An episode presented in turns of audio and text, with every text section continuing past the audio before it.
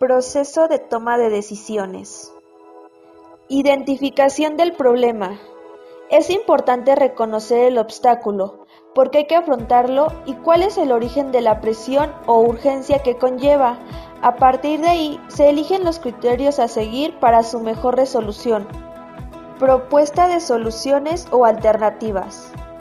En este caso, hay que recopilar todas las alternativas que sean aplicables y de utilidad la experiencia o el consejo de expertos en la materia pueden ser de gran ayuda.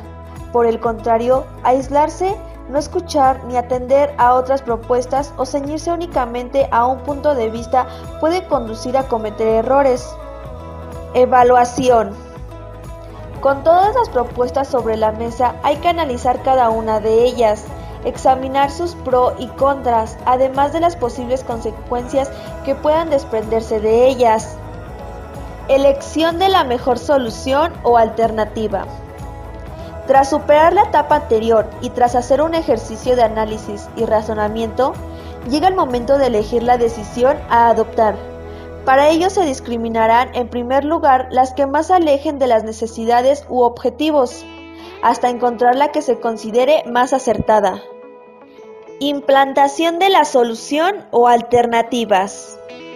Una vez tomada la decisión, hay que informar sobre la misma a las personas afectadas. Esto requiere de un proceso de planificación y organización previo. Análisis de los resultados. La última etapa debe ser el análisis de los resultados para comenzar el ciclo en caso de ser necesario. Encontrar solución al problema inicial sin que se suponga la aparición de otros sería del ejemplo del éxito más significativo. De ser así, la alternativa elegida podría aplicarse a otros conflictos similares. En caso contrario, otorgaría información para evitar errores en el futuro.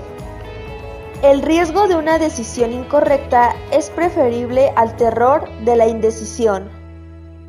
Maimonides